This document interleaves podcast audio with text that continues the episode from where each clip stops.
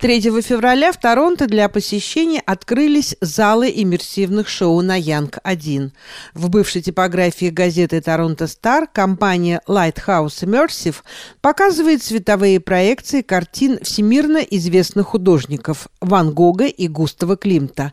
В марте открываются еще две необычные выставки. Это иммерсивное шоу картин мексиканской художницы Фриды Кала и канадского режиссера Робера Лепажа. Об этих проектах корреспондент радио «Мегаполис Торонто» Марина Береговская попросила рассказать исполнительного директора Наталью Абрамову. Эта выставка называется «Библиотека ночью», и она как бы срежиссирована знаменитым канадским театральным э, режиссером, художником, артистом Робером Лепажем на по мотивам книги аргентинского писателя Альберта Мангуэля.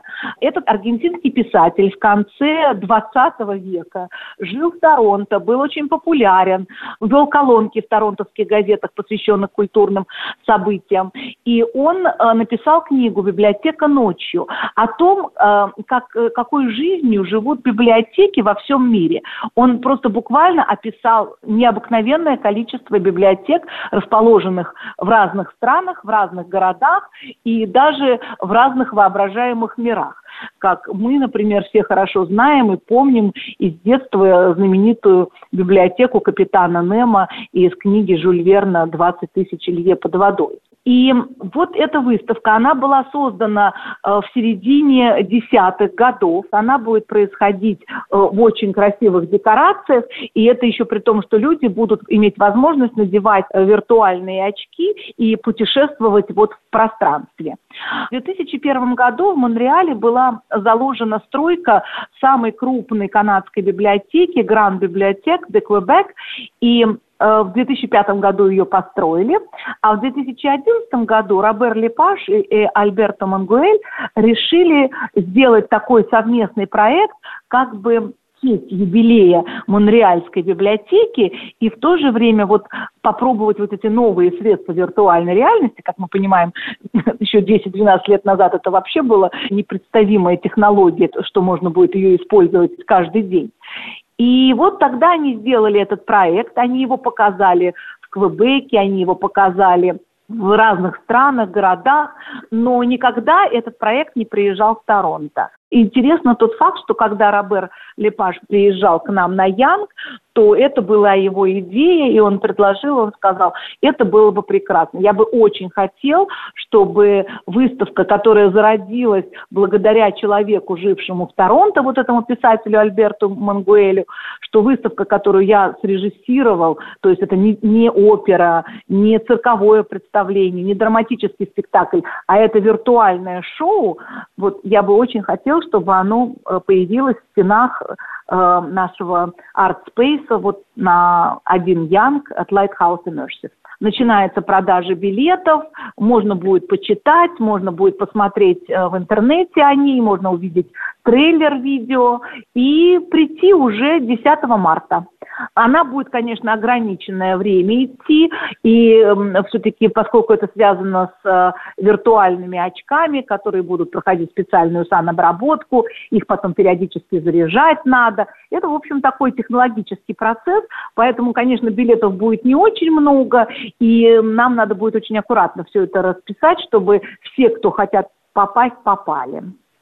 Особенно я, честно говоря, призываю родителей и руководителей школ, учителей э, обратить на это внимание в наше время, когда все-таки книга уходит из детского обихода, из ежедневного обращения и общения. Может быть, вот такое привлечение через виртуальную реальность, через путешествие по библиотекам мира технологичном оборудовании, оно наших детей вернет также в простые библиотеки и вообще к книгам. Эти посещения выставки будут э, как-то ограничены во времени, правильно? Да, это посещение рассчитано на 20 человек. Сам experience длится один час. Но поскольку это будет проходить в нескольких пространствах, то каждые полчаса по билетам будут заходить 20 человек.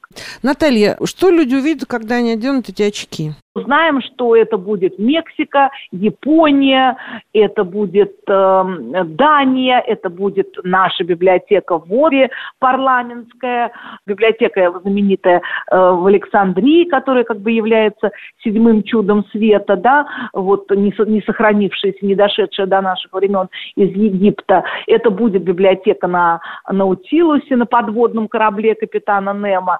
Можно будет выбрать языки э, английский и французский. А сколько будет стоить это удовольствие? По-моему, там порядка 45 долларов.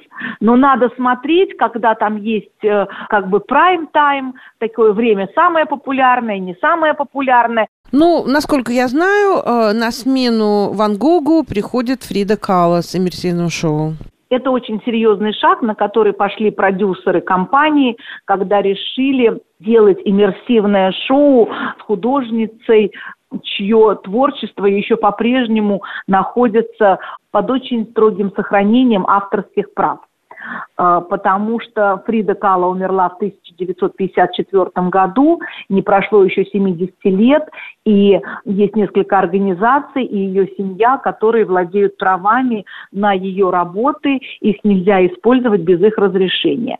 Но для того, чтобы сделать такую выставку, мы подписали все необходимые контракты, приобрели все необходимые права, и наш э, художник Массимилиано Сикарди, вот эта наша итальянская команда, которая делала и Ван Гога, и Климта, они сделали прекрасную работу. Если у кого-то есть родственники, например, в Далласе или в Бостоне, они уже там могут и пойти на эти выставки.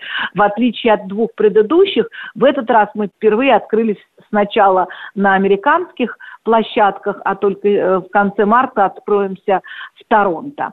Вот. Выставка потрясающая, очень эти ее необыкновенные яркие картины, музыка интересная, там будет Мадонна с этой знаменитой песней, когда она перепевает Эдит Пиаф «Жизнь в розовом цвете» «Ля Вин Роуз». Ну и, конечно, сама история жизни Фриды, да, от такой молодой талантливой девушки, которая, к сожалению, сначала болела, потом попала в тяжелейшую аварию и всю жизнь сражалась за жизнь чтобы более-менее вести нормальный образ жизни, и встретила знаменитейшего художника-муралиста в жизни Диего Ривера, который стал ее мужем, и то, как они вместе какое они влияние оказали на не только культурный, но такой социальный и политический фон жизни в Мексике в Соединенных Штатах, как они любили и воспринимали, в частности, то, что происходило в Советском Союзе, то, что они дружили со Львом Троцким. Вот. Это, конечно, уникальная жизнь, и, конечно, все ее работы совершенно потрясающие, и в то же время актуальная ныне тема, то, что все это люди индейского происхождения, да, что у них есть корни, которые уходят вглубь индейской истории Мексики, и это, безусловно, тоже все на картинах и в красках, и в формах, и в цветах, и в лицах, все это там. Как долго у вас будут продолжаться эти шоу «Библиотека ночью» и «Мерси Фрида Кала»? Начну с Фриды, потому что с ней все понятно. Есть э, строгие ограничения от правообладателей. Фрида Кала, по-моему, до середины июня. Может быть, мы ее продлим, но вот только действительно, что до конца июня и все, потому что э, я, я как человек, который занимался лицензированием, я знаю, что после июня уже все. Лепаш точно до середины апреля, то есть с 10 марта до середины апреля. Хотим надеяться, что мы еще сможем ее продолжить. Вот, это тоже будет зависеть и от их планов, потому что как бы у них есть некоторые своя, там, свои обязательства, и от нашей публики, потому что если реально народ покажет интерес и захочет пойти, мы тогда, конечно, постараемся ее продлить. Спасибо, Наталья, за этот увлекательный рассказ. Э, мы с нетерпением ждем открытия ваших новых выставок. Спасибо большое. Приходите, пишите, тем более, что скоро мартовские каникулы, э, школьников очень-очень ждем. Спасибо.